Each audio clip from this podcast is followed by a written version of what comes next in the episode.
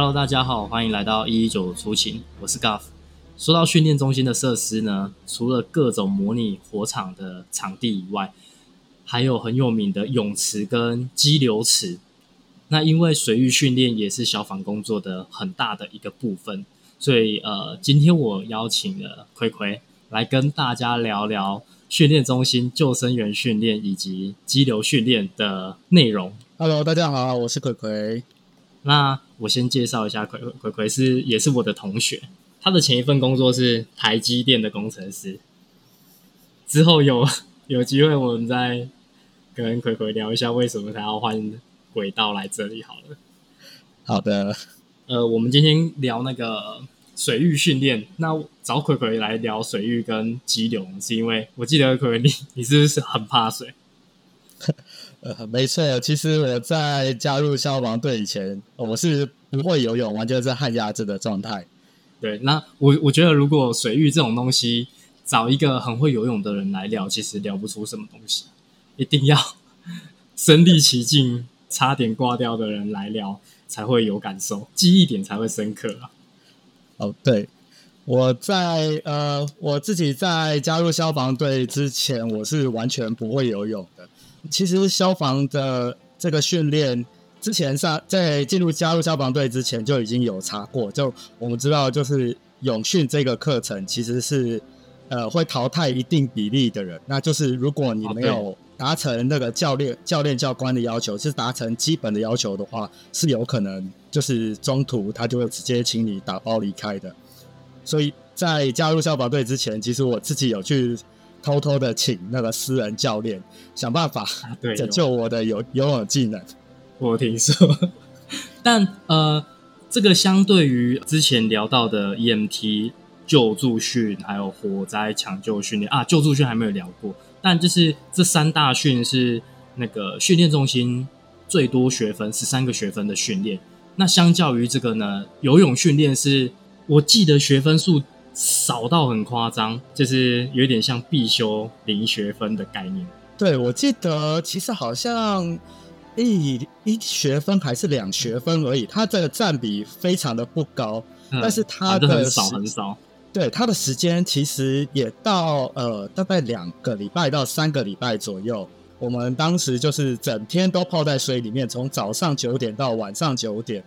除了吃饭时间跟休息的时间以外，我们都是在游都在泳池水里面面度过。对，没错。对对对，就是可能大家要有一些心理准备，因为像我们班上就真的有一个同学是在游泳训练最后一天，他测验没有过，然后就回家，这淘汰机制是蛮严格的啊。因为游泳这个东西，它其实就是你一看就知道，会的人就是会，不会的人就是不会，它没有那种模棱两可。我我们那时候上课是分四个组别嘛，A、B、C、D。对对，那 A 组就是原本就会的，然后他可能一天课表就要吃个四千到六千公尺。那相较于 A 组以外，C 组就是快要不会的边缘。葵葵，你是 C 组还是 D 组？呃，我 我是第一组的成员。你是 D 组，对，我们在那个当一开一开始进入泳训的时候，教官会请我们游五十公尺去进行测验。那我当时是连二十五公尺都游不完的，我大概游了十几公尺，我就已经抱着水道线，然后在那边喘，然后是游完全是没有办法游完的状态。对，所以我觉得，总之最后你是过了。嗯，对，没有错。应该说，在教官就是教官在过程中，就是一直逼我们进行游泳。然后，当然，第一组的学员会有，第一组大概跟我同期的大概有三四个，是我们都是完全不会游泳，就是连二十五公尺都游不完的，呃就是从游对换气开始开始教这样。所以我觉得其实就是游泳这件事情，真的可能要在进训练中心前，先先找教练自己先学一下，到时候才不会那么的辛苦。对，没有错。那个，我们来讲一下救呃救生训，就是泳训这件事情的那个测验标准。好，其实泳训的最终目标是希望我们具有救生员的资格，因此哦他对有、对他有教我们呃，比方说呃最基本的是救生试试，然后还有当你遇到呃真正的溺水者的时候，你要去观察以及评估。呃，当你被溺者抱住的时候，你要怎么去挣脱，以及就是基本的一些呃固定术啊，或者是防卫的方式。所以说，在整个过程中，我们最后测验比较评分最高的项目是，我们要在两百公尺呃不间断的游泳，然后要必须要在六分钟之内去完成。其他当然有一些动作，教官会看你做的有没有确实，这样。看你是不是能在当你真的遇到突发状况的时候，能在水里面能够冷静的处理。对哦，还有一个二十五公尺的潜泳，就是反正测验的标准就是救生员的考试标准，救生试试，然后综合测验，模拟情境的综合测验，两百公尺六分钟内游完，这个是很基本的，最基本的。那因为因为两百公尺六分钟不限姿势，这个在要进激流训之前也会测验一次。所以，如果你泳训的两百公尺游不过，那你进激流训又是另一个问题。那呃，泳训内容里面，你最记得什么？印象最深刻的？呃，泳训的过程中，呃，其实因为我是属于不会游泳的。那刚才也有提到一个，呃，就是哎呀，我们在第一天的时候，因为我们的游泳池它其实是一个五十公尺的游泳池，那其中一边是一点五米，那另外一边是三米深的游泳池。那当然想当然都是一开始对我们这些完全不会游泳的人而言，三米池是一个非常压力、心理障碍。呀，心理障碍。每当你游到三米，因为你会越游越深，你从一点五米游到三米的这中间已经五十公尺了。当你游到最后面的时候，你会越游越游越恐慌，你会迫不及待的想要摸到那个岸边。那因为一开始其实大家都是我们不是既然被分在第一组，我们都很自觉的说，嗯，其实是不安水性的人，所以我们第一次在 其实，在第一天游泳课的时候，就是游到最后三米池的时候，因为我就看到前面的那个人真的在我的面前沉下去，他是沉到三米池的，已经沉到一半了。那而且因为我是跟在他后面的那个，那我都我当下就知道，看这个这个一定是溺水了。然后，但是我又不敢，我没有看到他，我就是我，我知道我自己没有能力，我就是只想要赶快摸到岸边，所以我就那那个是不是教官有跳下水救他？哎，对对对对对，那个就个吗是，对，没错，就是那个个教官有事马上潜跳式入水，超帅的那一种。对，然后其实如果旁边的同学也有看到，旁边就是比较会游泳的同学也是赶快下去救他，然后哦，我当对下对对，对他就是我前面那一个人，所以我当下就，我当下我真的觉得自己怎么那么的没有用，就是自己的同学在我面前沉下去，然后我没有办法去帮他，我只能赶快摸到岸边，就赶赶快喊教官教官，有人沉下去。那那个是最后被退训那个吗？呃，对，最后那位同学，哦，就是他。就是他，就是他，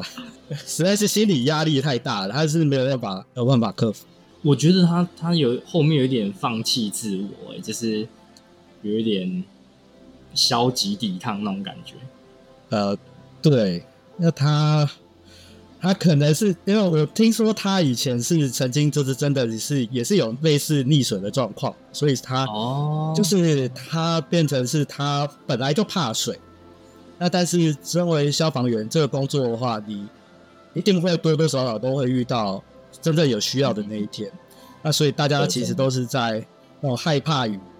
害怕与就是挑战之间，就是想办法去克服这样子。那很可惜，嗯他最后是没有办法克服。因为这个就是，其实我以前也不太会游泳。我在进训练中心之前，我其实也是有紧张一段时间。我还有找一些很会游泳的朋友请教一下，但我不是真的，就是 就是我没有我没有因为这样就很认真、很积极想说要去学，因为我觉得可能去到那边一直游一直游还是学得会这样，所以后来我就到训练中心的时候，就是因为我被分到 C 组嘛，我那时候是自由式的换气不太顺的，对，所以后来我被分到 C 组，但以 C 组那种一直还是一直叫你游，然后就雕一些姿势之后，我觉得很快就可以进到 B，差跟 A 可能就是差在游泳上面的体能。那我又觉得分在分在 C 组是蛮幸运的，因为它可以帮你调整姿势。反正 B 组它体能没有 A 组那么顺，但姿势可能又有一点小瑕疵，有点尴尬。对他当时教练教练其实也很好玩，就是 A 组的教练就是完全不管，就是放牛吃草，他就是让大家一直游，可能就是游呃连续游了三个小时，然后可能因为大家 A 组的都是精英中的精英，所以他们就是真的完全没有学到东西。那 C 组的话，其实 C 组是进步最大的。对对对，D 组啊，D 组跟 C 组啊。D 组跟 C 组，啊，D 组是 D 组是从真的是从零开始，所以说我们的进步幅度一定是最大的。对，但 A 组也不是放牛吃草，你记得那个教官那时候是就盘坐在那个跳台，然后 他们不是一个追一个，一个追一个吗？他们完全没得休息诶，他们只是扒着岸边，几秒内一定要在马上出发，这样。我看他们也是其实蛮可怜的。对，就是每一组都每一组教官就是都是把你操的。就是非常的超啦，让你一直在水里面，就是没有让你喘息的空间。那教官其实，哎，教官只是教官只是说多游多游多游，你多游就会了。事实上好像也是这样，但哦，我想到我印象我印象中泳训的时候最深刻的事情，就是那时候不是刚好中秋节嘛，呃，对对对，家全部的蛋黄酥都带来了，然后我书包里面。一天吃二十几颗蛋黄酥，我只要上岸我就在吃东西，上岸我就先吃东西。那时候真的饿到饿到没，就是我我记得那时候大家带队要回那个休息，就是我们的生活区，就离开教学区要走回生活区，大概要走十五分钟嘛。我第一次觉得我们班有办法那么安静，大家都是。低着头，一 一个字都没有在讲哦，一个人都没有声音，就这样低着头，大家这样默默，很像，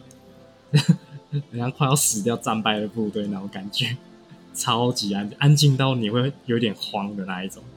没错，我们那时候实在是，我那每天都要吃操，然后大家都是啊，我们都只想要赶快的走到那个餐厅，好好的吃一顿，吃一顿饭，然后，然后就是。就是你就看到餐厅可能东西还被吃完了啊！对，因为离那个我们的游泳池离餐厅非常非常的远，而且走回去 大家就只剩下我们自己自己一个班级在用餐。对，然后那时候很期待每一天就可以下大雨，如果打雷就是按规定是不能下水的。啊，对，但是我们那时候的课程实在是太赶了。啊，有一次要打雷，就是打在你就看，因为那个游泳池非常的空旷，要打雷就是。可能我猜大概可能一两公里不到吧，哦，直到那个雷那么近了，然后教官才愿意放我们上来。对对对，但呃，在这个游泳训练里面，就是如果你真的遇到一个溺水的人，最重要的还是要跟大家说，就是尽量不要接触溺者。你可以不要碰触到他，就不要碰触，因为溺者他真的就是会乱抓东西，所以有什么东西可以捞它，可以让它抓都可以，但。就是不要用自己去接触它，因为你很可能就会被抓下去。呃，没错。哎呀，我当时看到看到那位同学，他就是，我就感觉他他要沉下去的时候，我就感觉他会抓着我的脚，然后我会跟着他一起下去。他有时候就非常，我是非常慌张的逃跑，因为其实大概就是他，对，被目视目送他离开。其实后来教官有教到一个很重要的观念，就是说，当你被那个逆者抱住的时候，你不是往上浮，而是你要想办法往下沉。当你往下沉了之后，逆者自然会松开你，这时候你才有机会逃脱。如果你是一直往上想要浮在水面上的话，你反而会被他带着，被他带着走。所以说，常常会有那种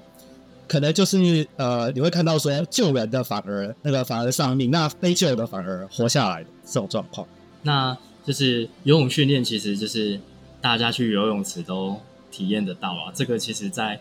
训练中心也差不了多少，只是我们是用救生员的标准，然后可能要拿个救生员证照这样。那但那个训练中心比较刺激的应该是激流训练，就是激流训练有分 R one、R two 的那个等级，那我们会在训练中心拿到 R one 的证照。它那个激流训练训练中心里面就有一个激流池，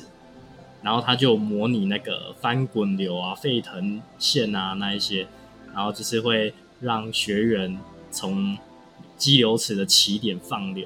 然后丢到滞洪池，然后那个滞洪池也超级脏的。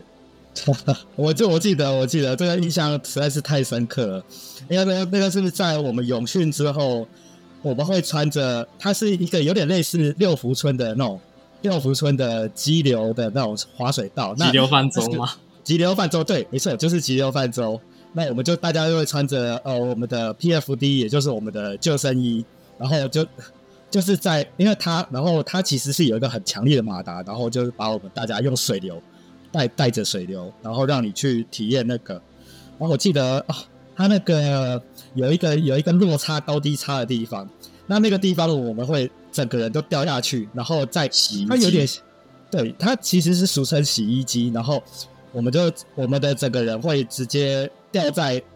掉在那个水流里面，我们会在里面翻滚，在直接在水底下翻滚，大概三秒钟还是四秒钟吧。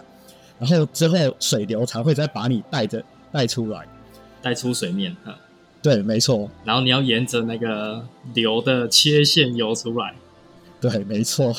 攻击式嘛，对，没错。你攻击式其实就是有点类似自由式，然后你要很奋力的，你要沿着切线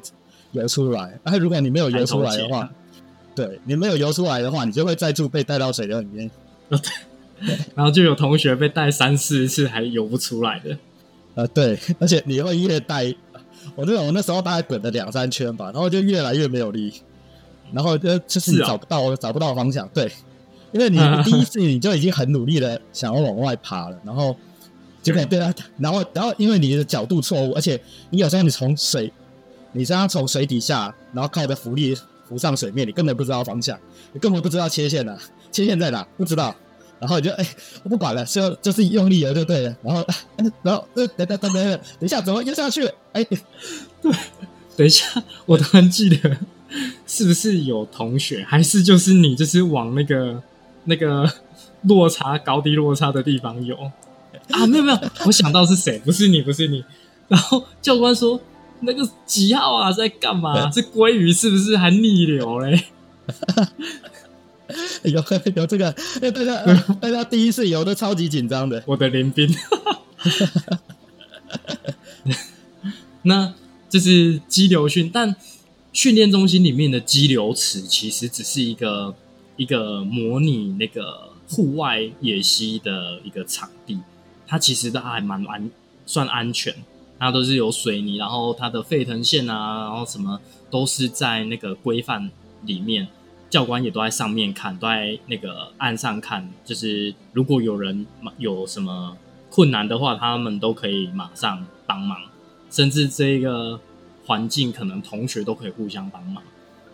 对，但如果今天是出去那个那个户外的话，哦，等一下，在其实呃，激流训它就是有那个户外课，就是要出去训练中心以外的场地。那出去之前还有一个东西很重要，是翻舟自救。好，对，没错，对。然后翻舟自救其实它就有一套流程，就我们下艇之后几个六个人一组吗？呃，六个六个一组，我记得是六个人一组。对对。那我觉得六个人一组就很配合默契，因为有一些艇就是。会往左斜啊，往右斜啊，那你怎么样用最快的速度去到你的目的地，然后再转折返回来，然后过程要翻舟，对，翻舟完你还要再把它翻回来，就是模拟那个在急流里面你的手滑艇被翻掉，然后你要想办法救你自己的艇回来，然后把全部的队友拉上来。除了全部的队友以外，你还不能掉你的那个你的那些奖啊什么的奖，然后头盔什么的都完全都不能掉。哦，我我印象中就是我们在方舟自救的时候，就有同学的肩膀脱臼，因为那个会有人塞在舟的底下，就是埋在水里面，然后手要抱着那个舟的横杆嘛，结果他翻回来的时候，好像手插在里面被甩上来，他整个肩膀就。脱臼了，哦，对，我记得那一次事情，那一次真的蛮严重的。对，然后他他就是被捞上来，对，然后他就哦休，应该也有休息了好一阵子。对他差一点影响到保训会的那个毕业测验啊，对，还蛮严重的。对对，我们的我们的那个每一个训练都蛮紧蛮紧凑的啦。当你每就而且每一个训练都要过，所以说当你受伤的时候，就有可能影响到你下一个训练，然后导致你可能会延后一年一整年的训练。所以当时我们大家都很大家都很害怕在训练中受伤。然后那个呃，激流训又应该算是不确定性最高最高的，就是很多很多往年的学长都是在激流训的时候受伤延训，然后再来就是救助训。这两个训都是受伤几率很高的。嗯，激流训实在说真的，它最可怕的地方是，因为我们当时是在水底系受训嘛，你还记得吗？那我们在水跟浊水，嗯啊，对，我们在水底溪跟浊水溪。那因为其实是毕竟是户外的场地，那有时候，哎，前一天有没有下雨啊，或者是呃上面的呃水坝有没有开阀，都会影响到水流的深度。然后对。就是我们，因为我们会在呃在溪里面进行很多的操作，比方说攻击式啊、防卫式的，然后就还有就是会对，还其实溪里面超级多石头的，都藏在你看不到的地方，然后有时候哎，有时候你就游过去就咔，哎，就突然被磕了一下，然后就左大腿淤青啊，上右大腿淤青，然后或者是哎运气不好的，曾经听说有学长是。脚插在石头里面，然后就直对被直接就就脚就断掉了，那他就只好连训这样子。所以呃，激流训其实真的就是算一个会让你毕生难忘的训练，而且呃很吃运气。其实我我那时候在放流的时候，不是有那个呃主流，然后要做攻击式到缓流区嘛？然后对对对。我那时候在放在水底溪放流的时候，好像就错过某一个教官规定的缓流区，我来不及攻击过去，这样，然后我就一直往下走了。然后那一对那个地方就是有一个很大的石头，我直接摔到屁股。就是我的防卫式可能那时候没有做得很好，就头有微抬起来，所以我屁股就往下沉。然后那时候撞到那一下屁股，我才攻击式转身攻击式游到岸边。我那个瞬间真的是站不起来，我觉得啊惨了，我用爬的上岸，然后那时候教官那一段没有教官，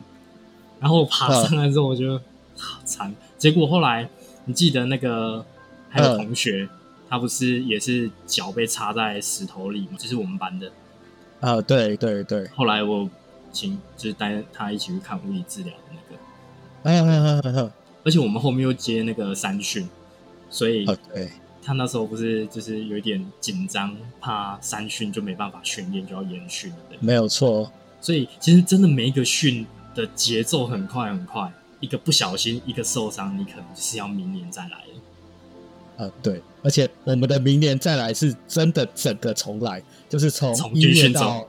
从军训中，没错，就是你会重新体验，你会跟下一期的学弟们对一起体验。整个我们班那时候就有两个，我们班我们班那时候就有两个是学长姐，是去年连训的。对 对，记得一个是在火抢的时候受伤的，然后另外一个我就忘记他什么时候受伤。一个是车祸啦。哦，对对对，他很好，他的运气很不好，他是在最后一个大训，可能剩下两三个月的时候车祸，那他就整个重新来过，重来，真的，但。从来有好处，就是你的技能就比同学强。他那时候神阶打超级快，没有人比得上的那一种。呃，对 他就是一个吊打全部同学，班上的那个教官，有如教官一般的存在。但是还是希望大家不要受伤。另一个是 T two 很强很强，呃，对。然后再来就是因为那个激流训里面就有攻击式、防卫式，然后就是我我们那一些都是在。你激流的时候会用到的东西，其实刚到西边的时候，教官他们就会试跳，因为他们也不太确定哪里有石头，或者是哪一段比较安全，甚至有一些下面可能会有一些建筑废弃物啊之类的，他们也怕因为受训害我们受伤，对，对。所以那些教官其实他们都会自己先跳过跑过，对，那就是不免因为激流就每一天的水量都不一样，那我们在外场又有两天还三天的时间，对，所以那种不确定性因素太高了。那那个我们那时候就是从从左岸要跳出去，由攻击室到对岸，然后再走到上游，再由防卫室回对岸，这样就是一直交错交错。呃，对，我记得那时候很好玩的是说，就是因为河流水流的速度非常快，那我们其实距我们是在水里溪跟浊水溪的交叉口，那我们距离浊水溪大概可能目测大概两三百公尺的距离，对差不多。差不多吧。然后因为我们那时候直接跳下去的时候，因为如果你游的不够快，你就会到浊水溪，你就会进进入浊水溪的汇流，然后你就会被水流带走。然后我记得一直印象就是教官就是叫我们拼命的游，拼命的游。然后教官只跟就是在我们下水之前，只跟我们说了一句话，就是说你不要想着有人会来救你，因为就是如果你真的游不过到对岸的话，你就是下去了，我们就浊水溪见。而且而且这个游到对岸这种，你的你的效率，就是我们说的高效率，就是你被往下冲的距离越短，大家同一个起点出发，但你游到对岸，你在比较上游，就是你被往下冲的距离越短，这个都是有测验分数。没错，对没错。然后还有一个是，我觉得最刺激应该是在水里洗里面翻舟自救，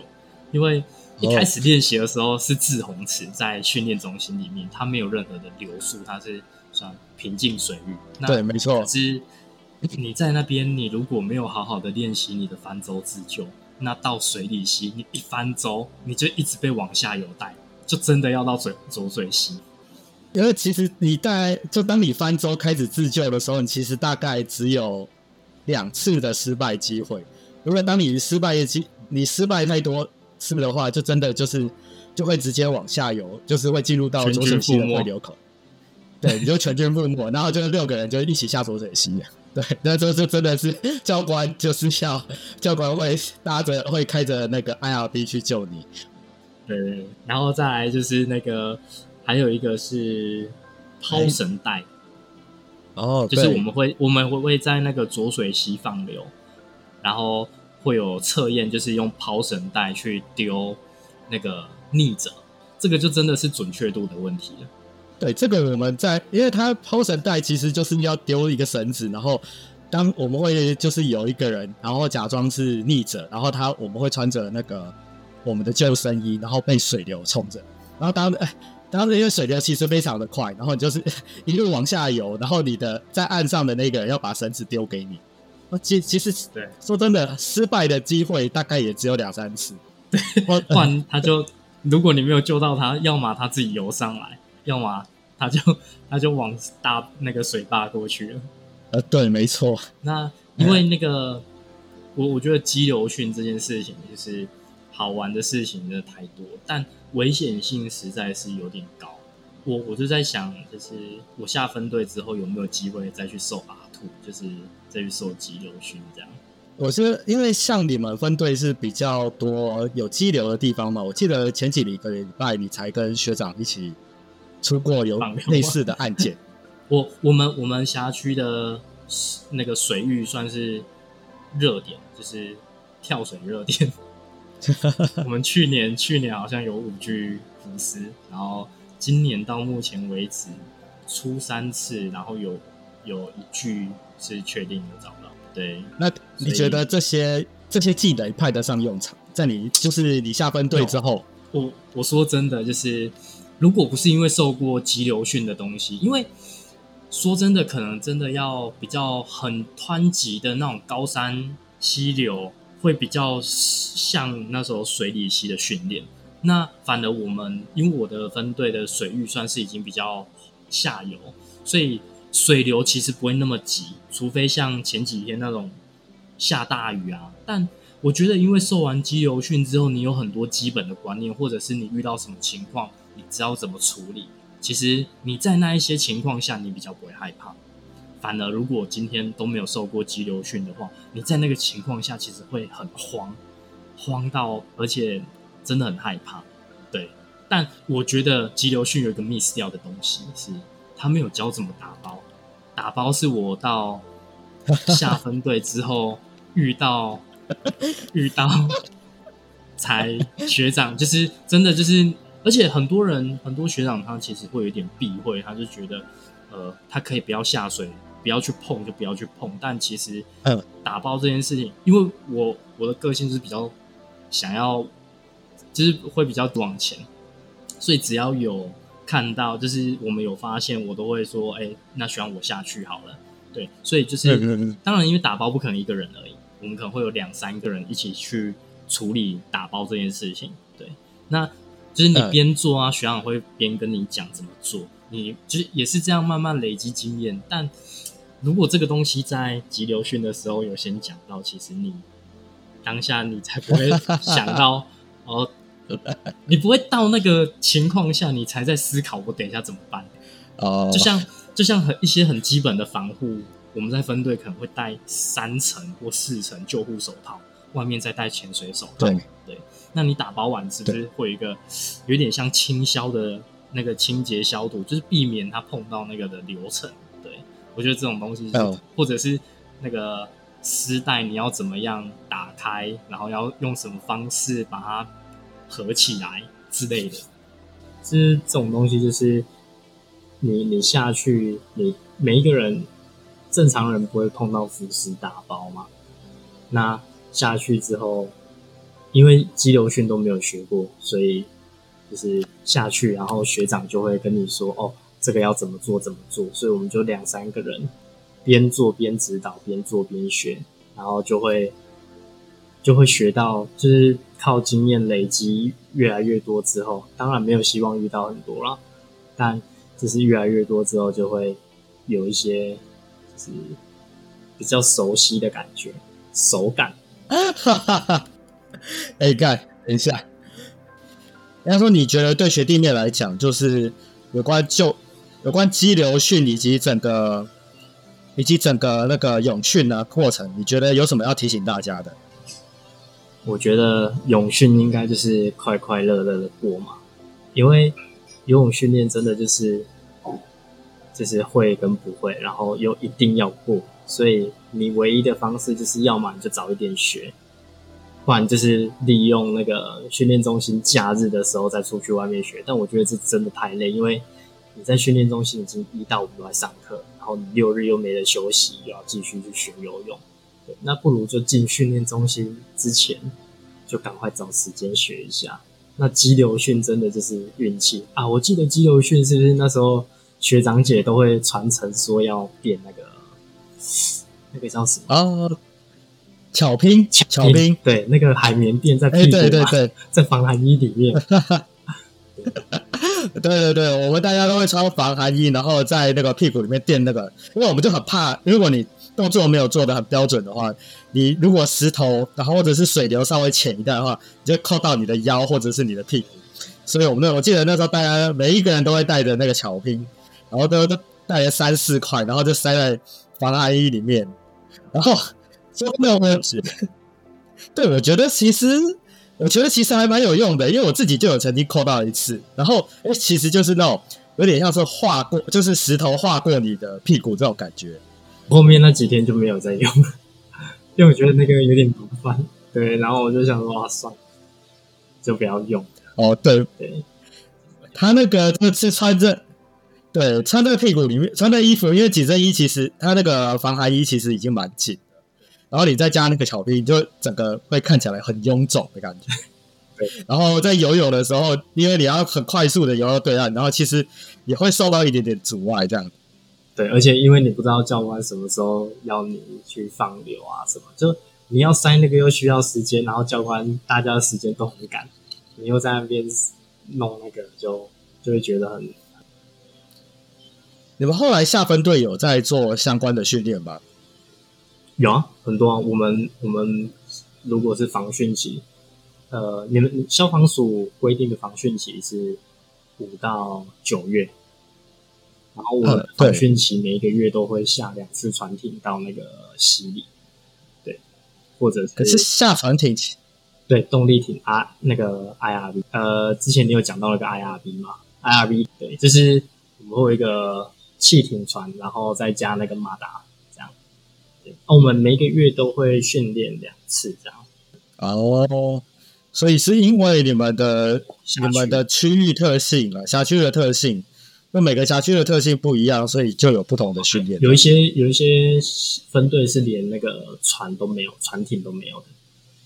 对，呃，嗯，就是看各分队啦，辖区特性就会不一样。对啊，对，没错，因为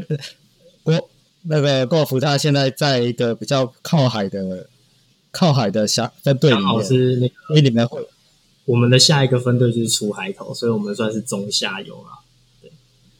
呃，对，所以就是很多东西会飘来到这里，而我们这里又有拦截点，所以就就会很幸运可以遇到类似的东西，